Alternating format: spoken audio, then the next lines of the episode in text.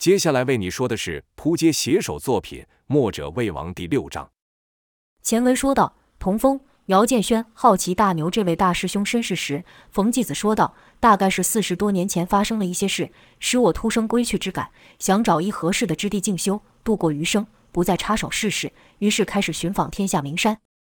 听闻此山甚有灵性，是林木环绕，鸟兽成群，且常有猛兽出没。”使得山下的居民不敢轻易上山，我便想此地或许适合，便前来探看。童风就奇怪了，问道：“林木环绕，可是我们这一路走来，除了在我们洞后的小湖有看到树丛，其他地方都只见光秃秃的枯木而已，怎么会说是林木环绕呢？”姚道：“这一路上也没有见到其他的人了，哪有什么居民？还是说这里以前不像现在这样？”冯继子道：“这里以前确实和现在非常的不同。”童风道：“难道是发生过什么天灾吗？不然怎么会变成这样？”冯继子叹道：“是天灾，还是人祸？或者这二者根本就是一体两面，没有人知晓。可以肯定的是，那件事彻底改变了此山的面貌。”遥想赶快知道，便催促道：“冯叔，别卖关子了，快点告诉我们这里发生过什么事吧。”冯继子道：“首先是干旱，此处两年来没下过一滴雨。”水稻干涸见底，农田无水可灌溉，便爆发了饥荒。那时山上虽有猛兽出没，但与饥饿相比，猛兽就没那么恐怖了，甚至可视为是走动的食物。于是，一批人胆大的人冒险上了山，知道山里有食物可以活命。那些原本还留在山下的人便也想上山，可是山里的食物有限，如果一下涌入太多人，不用多久，大家就又要挨饿。于是，最先上山的那群人中，便阻止其他人继续入山，或设置陷阱。或用言语恐吓，或以食物欺骗，将那些曾经在同村落生活的人和同伙中想让他的亲人入山的人一并给害了。姚道，这就像一个快要饿死的人突然得到一碗饭，这时有另一个快要饿死的人过来讨，若分给他吃，那么两个人都吃不饱，最后只能一起饿死。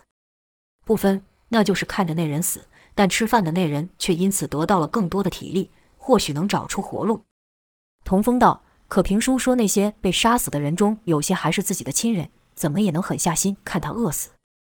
姚道，我听说有些动物在很饿的时候会吃自己的小孩，我想在那种时候，人恐怕会比动物更加恐怖。童风哦了一声，道：“人吃人吗？真是不敢想象。”冯继子道：“人吃人的事也不是没发生过，相传在古代，会把犯罪的人当众行刑，百姓们会将罪犯的肉削下来带回去食用。”那时人们还相信吃心能补心，吃肉能强壮。人与兽之间的区别，恐怕也只是一线之隔。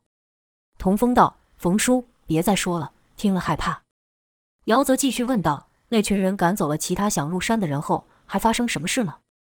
冯继子道：“山里有食物的消息，终究是藏不住。别的村庄知道了，便也往这来，而且来的人更多，更有组织，更加饥饿。如此，先入山的那群人就抵挡不住了。”双方打了一仗，伤亡惨重，这山就被后来的人给占据了。没有多久，夜里起了大火，我也在那时候到了山下，见到那一幕，着实令我难忘。二子同时问道：“你看到了什么？”冯道：“一个皮肤溃烂、五官也被火烧坏的人，那人的样子只怕比阴间的鬼都还要恐怖。那人喃喃低语说着一些话，他说：‘好，好，你们不让我活，那大家都别想活，一个都别想活。’我叫了他几句。”他只是不理，口中反复地说着这句话，如行尸走肉般摇摇晃晃地走着。我见火烧得旺，急着救人，便也没空理会他。入山后，我才发现出入的道路都被人堵死，加之火势猛烈，饶我自负练了一身功夫，却什么都无法做，只能听着哀嚎惨叫之声渐渐变小。姚道：“难道是那人将路堵死，放的火？”童担心道：“那可怎么办？”冯道：“就在这时候，天下了雨。”这雨下的虽不大，却着实抑制了火势，使我得以入山。就看到处是烧焦的尸体，找了几遍，似乎已无人生还。当我正要放弃的时候，依稀听到婴儿的哭声，循声而去，发现这声音是从一石头下的缝隙传出。那婴孩就是大牛。从那之后，这山就多了另一个名字——五谷山。大牛听到冯继子说到他，便傻指着自己道：“是大牛，仙人叫我呢，我是大牛。”姚道：“难怪这山到了晚上这么恐怖。”想来是那些被害死的人作祟。冯继子道：“我带了大牛继续在山里寻找，莫发现其他活人，可却发现了这里。”冯继子每次停下来，大牛就会傻叫自己的名字，也不知道他有没有听懂。童、姚二人原都以为自己不幸，但看看大牛，连个名字都没有，头脑还不清楚，便起了怜悯之心。冯继子续道：“这孩子有自己的福气，长得甚是健壮，印象中几乎没生过病。”大牛听出来冯继子在夸奖自己，便昂起头来，用鼻孔哼哼出气。童风说道：“如果巨人夸父有后人，那一定就是大牛了。这世上应该不会有比他更强壮的人了。”说到强壮，姚突然想到一事，便问：“可是大牛为什么要去锤那个大石盘呢？”冯继子道：“那是他在学我取水呢。”姚不解，问道：“那样取水不是很麻烦吗？怎么不直接去湖里装呢？”冯心想，这靠说的可讲不明白，便道：“随我来吧。”冯继子领着三人到石盘前，说道：“这大石下的水就是你们昨天倒的小湖，但这石头甚是奇特，不会沉到水下去。”姚说道：“所以大牛把石头压下去，便会将石头下的水给挤出来。石头一松，那水才又被吸回去，是这样子吗？”冯道：“你倒是知道这里。”姚道：“这有什么难的？和我玩过喷水的玩具一样。”那石头就是挤压主管内水的棒子。童风问道：“可是大牛这么有力气，都只能把石头压下去一些，难道凭书你力量能比他还大吗？”冯继子是笑而不答，一手按于石盘上。没多久，就听石盘下的水声愈来愈大，跟着就见石盘浮起，水噗噗噗的从凹槽流出。可方式与大牛完全相反，冯继子是用内力旋水，从下而上，以水力将石头给抬起，使那凹槽的水满溢而出。大牛拍手尖叫道。满了，水满出来了。大牛就说：“水会满出来吧？”二子也是惊呼道：“好厉害！这什么功夫？居然能将这么大的石盘给托起？”冯继子笑道：“这功夫也不稀奇，你早就知道了。”姚惊叫道：“太虚御引术！”冯继子点点头。姚道：“师傅，要怎么才能练成像你这样？”冯继子道：“想学吗？”二子都道：“想，当然想。”冯继子道。武是外在的体现，功是内在的修为。没有扎实的功底，就难以练武。你们就先从功练起吧。而后，冯继子就常与童、姚二人讲经书道理。二子对于经书道文听的是懵懵懂懂，常听得出神。大牛则是直接睡了起来。但当冯传二子浑元功，二子就用上了心。浑元指的是天地自然之气，浑元功就是将天地之气练为己用之法。欲练此功，需平除杂念。凝神调息，一呼一吸皆与自然同步，将精神融于天地之间，感受风的吹拂、土的踏实、水的流动，而后将此天地真气凝聚于丹田。透过练功，二子才有些理解经书上的一些含义。当二子练功时，大牛也跟在一旁有样学样。莫看大牛平时痴傻，但这浑元功练起来可比两人还要纯熟。童、姚二人都还年少，心性不定，虽然一开始嚷着要学武。但终日面对相同的景色，一样的动作，很快就觉得腻了。尤其是姚建轩，他心思敏捷，很快就掌握了诀窍。这时，姚就不管童风进度如何，硬拉着童听他讲些以前在茶楼听到的故事，或是和大牛比抓鱼与摘果的数量，拿树枝与土上画格子，比谁能以最少的石头丢满整个格子等等。自创的许多游戏以排解无聊。自从姚知道大牛的身世后，就没有再占过他的便宜。但若关系到游戏的输赢，依旧是不会放水。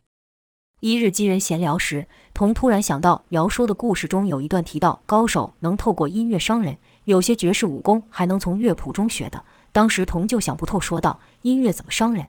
音乐是无形的呀，又没有实际的接触，乐谱上还能记载武功，就更加不可思议了。”便问了出来。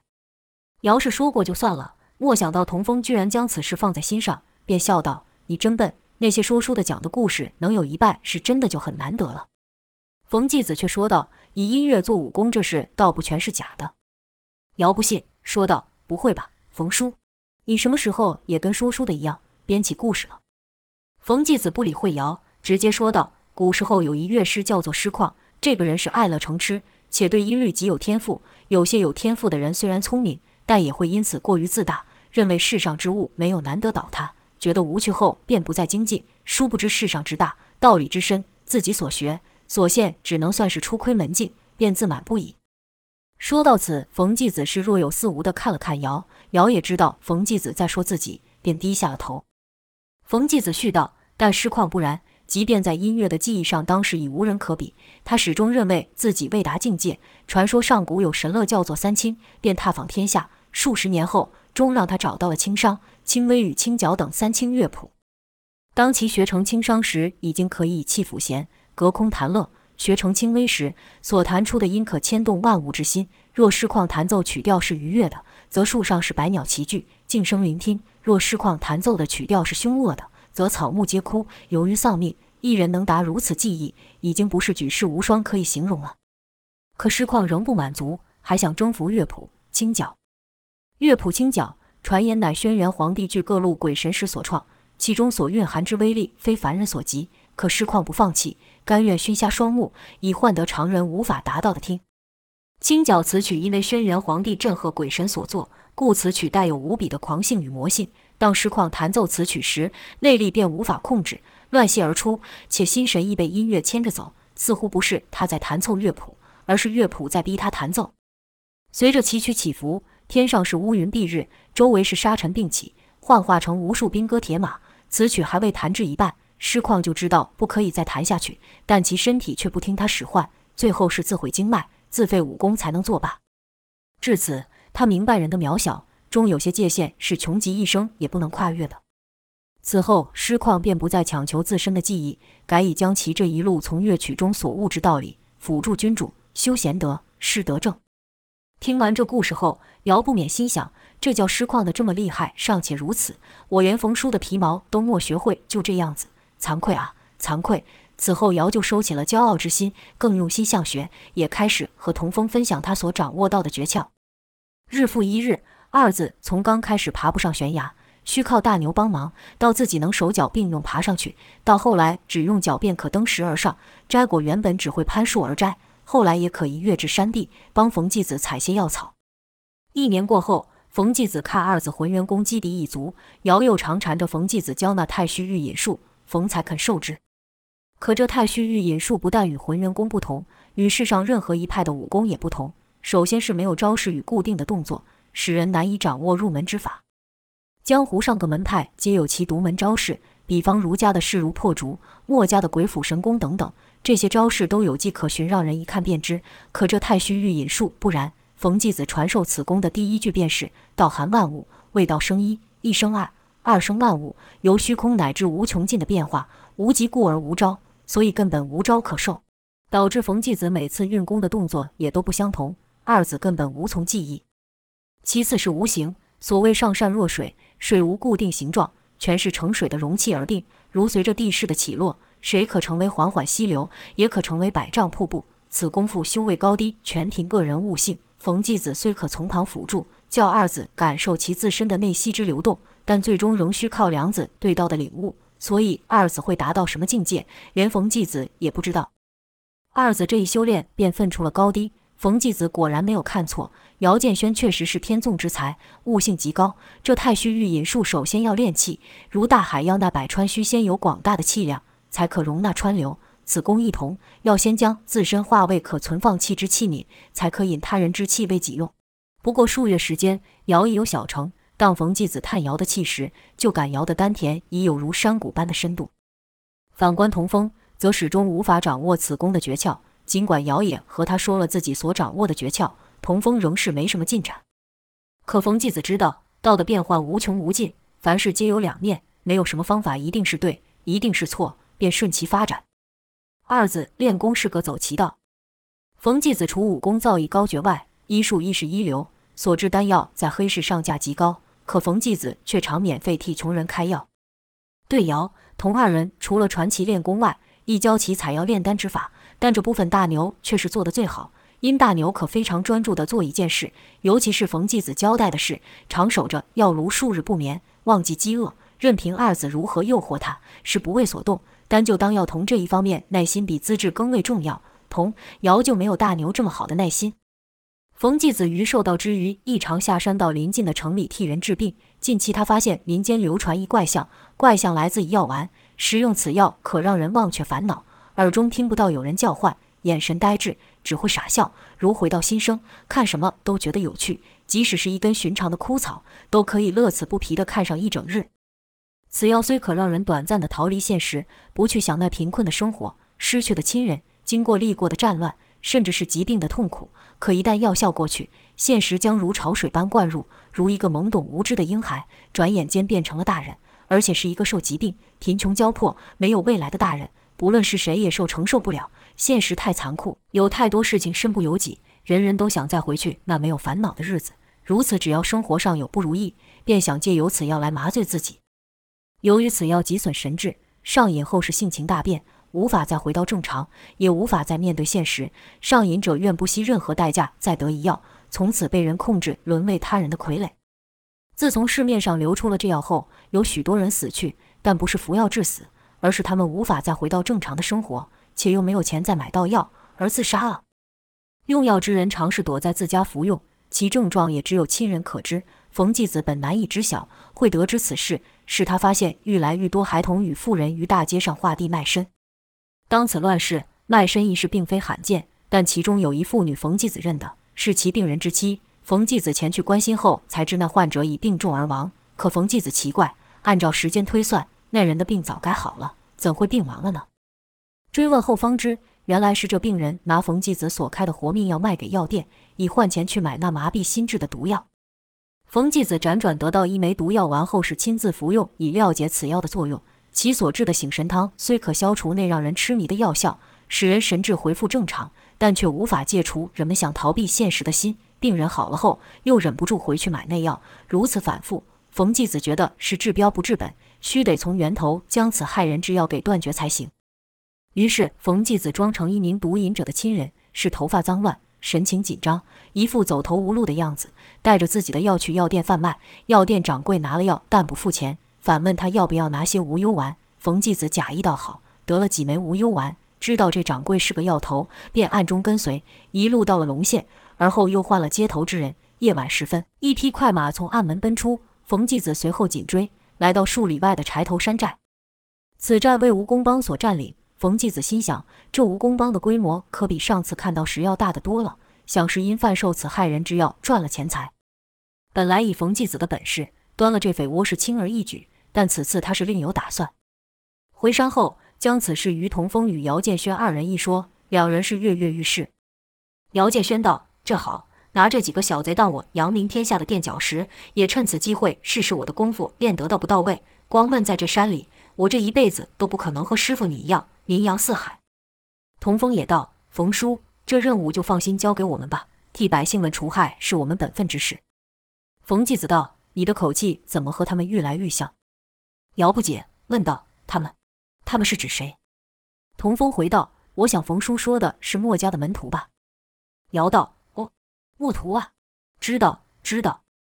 童风道：“师兄也认识墨徒吗？怎么从没听你说过？”姚说道：“我也只是听说书提起过。我这一小人物，是我认识他们，他们不是认识我。不过我很快就要不一样了。今日之后，我就会大大出名，与天下英雄平起平坐了。”冯继子说道：“你们两个也别太轻敌了。这蜈蚣帮有四寨主，各有独到的武艺。”姚道：“雕虫小技，与师傅您相比。”那几个毛贼根本就不值一提。童则是问道：“那四人有什么独到的武功？”冯道：“那四寨主分别为铁螳螂、魅蜘蛛、鬼蝙蝠与蟒黑牛。”姚不屑插口道：“怎么都是一群畜生？”冯继子续道：“铁螳螂使的是螳螂拳，这螳螂拳法以刁钻著名，很是致命。鬼蝙蝠以轻功取胜，号称电闪无影。蟒黑牛练得一身蛮横护体气。”至于那魅蜘蛛，只传闻说有不少男子甘心为他送命，却不知道其真实本领。童风道：“那龙城的地方官都不知道这件事吗？”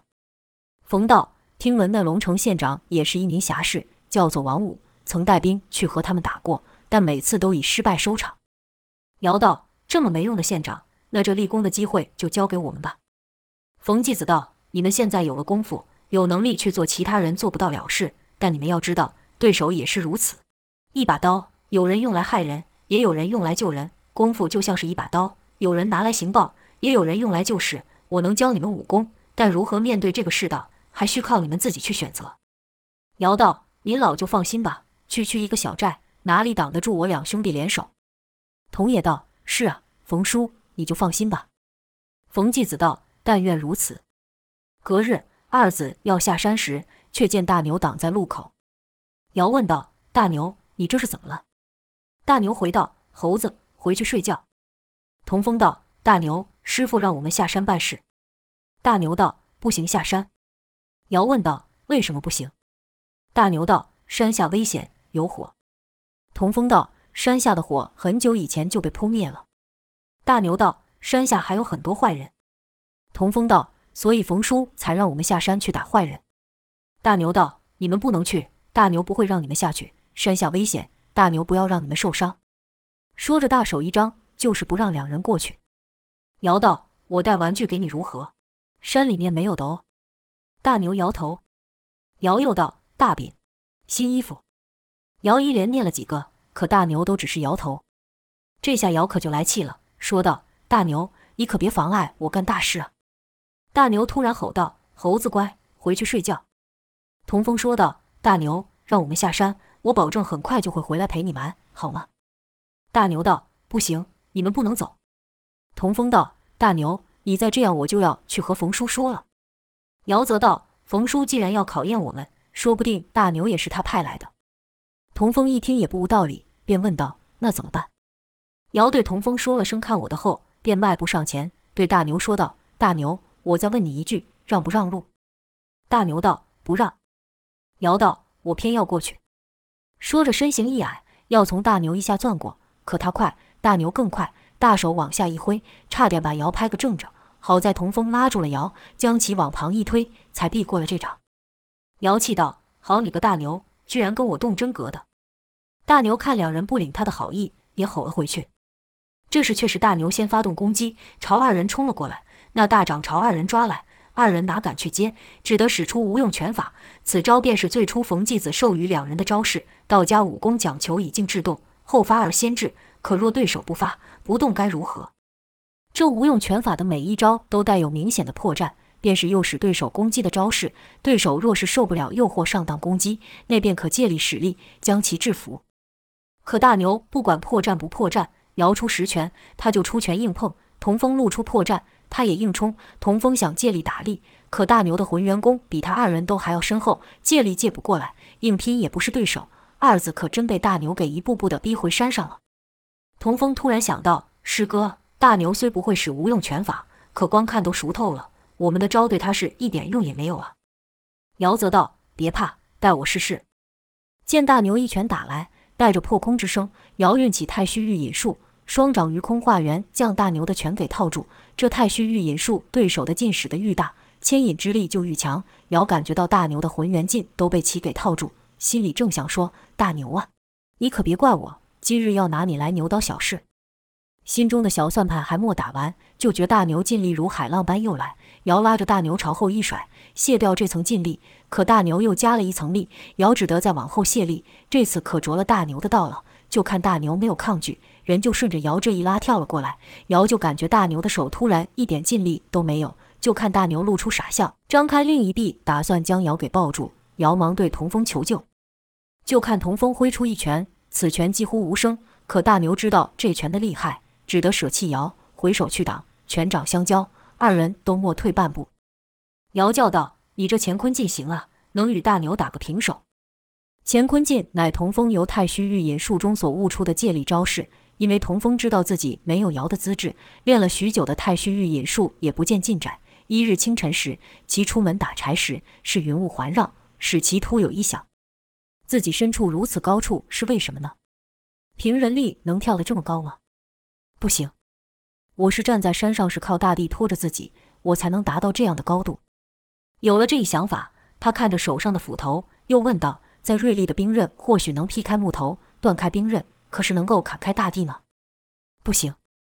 既然我不能和师兄一样将自身练成内气的深渊，我何不想办法将自己化成借力的气呢？一念至此，童风突然感觉豁然开朗，爬上一高处，跃下。就感觉身于半空中无从使力，可一落地便可架拳踢腿，要跳得更高，脚下就要踏更重，如此才能借着大地之力将力量使出。但要如何以小力引出大力，童风便无法再想出来了。带着这个疑惑回去和冯继子一说，冯继子初听时是一愣，而后才意会过来，抚须大笑道：“好一个人法地，地法天，取法于地的厚实，确实像你的性子，就连我都没有想过还有这一方法。”而后便与尧同一起研究如何以身作媒。以极小的动作运用大地之力，并将此法称之为乾坤劲。可童风还不及使出第二击，大牛就扑了过来。童风可不敢再与大牛硬碰，以物掩地，两人就追逐了起来。姚趁机折了树枝，从后要点大牛的穴道。这树枝去得快，眼看就要刺到大牛，突然大牛一个转身，正面一碰，就将树枝给凹断。姚叫道：“我的天啊，这头牛可真是！”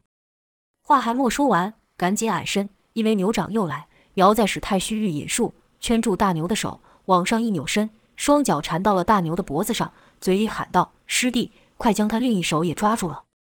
童风赶忙上前，有样学样，将大牛的另一手给缠住。大牛双手被制，几次挣脱都甩不开二人，便觉烦躁。这一烦躁，下手就重了。就看大牛站了起来，运起浑元功，二人就赶大牛的劲力不断增加，跟着大牛是突然跳起，想要将二人给砸到地上。姚赶忙喊道：“师弟，快松手！”二人赶紧翻身滚出，就看大牛双手朝地砸去，端是尘土飞扬。若是慢了一秒，二人恐怕就要被拍成肉泥。大牛劲力奇大，童风是一滚再滚，眼看就要滚落崖边，一双大手将他抓了回来。这强而有力的手自然是大牛的。童风被大牛给抓住，什么招都不好使了。可看到大牛的举动，姚突然有了想法。原本姚已经将力给卸掉，突然又翻滚了起来，眼看也要落入崖边。大牛赶忙过来要将姚给接住，手往下一挥，却没抓到人。原来姚于落下时早看准了一树根，身子落下时抓着树根一荡，到了另一边，但身体却是悬空。大牛叫道：“危险，快上来！”姚说道：“你先放下他。”大牛甚是听话，立刻将童风给放下，口中仍是说道：“小猴危险，快上来。”姚道：“你让不让我们走？”大牛说：“不能让。”姚道：“你不让，我就要松手喽。”大牛着急道：“让让让，危险，你先上来。”姚道：“不能骗人哦。”大牛道：“骗人是猴子。”姚这才爬了上来。童风对大牛说道：“大牛，我知道你是好意担心我们。”但这是冯叔给我们的一个考验，我们必须要下山。姚也道：“我们是去干大事的，凭我们的本事，那是举手之劳，去去就回。你根本不用替我们担心，我跟你保证，不出几日我们就回来了。”大牛先是坐在地上生闷气，而后才说道：“你保证？”姚道：“当然，我保证。”大牛才说道：“那好，大牛就在这等你。”姚心想：好不容易说服了大牛，但他担心维持不了多久。赶紧拉着童风说道：“还不趁这时候下山，等等大牛要再变卦，可就走不了了。”二人才三步并两步地朝山下跑去。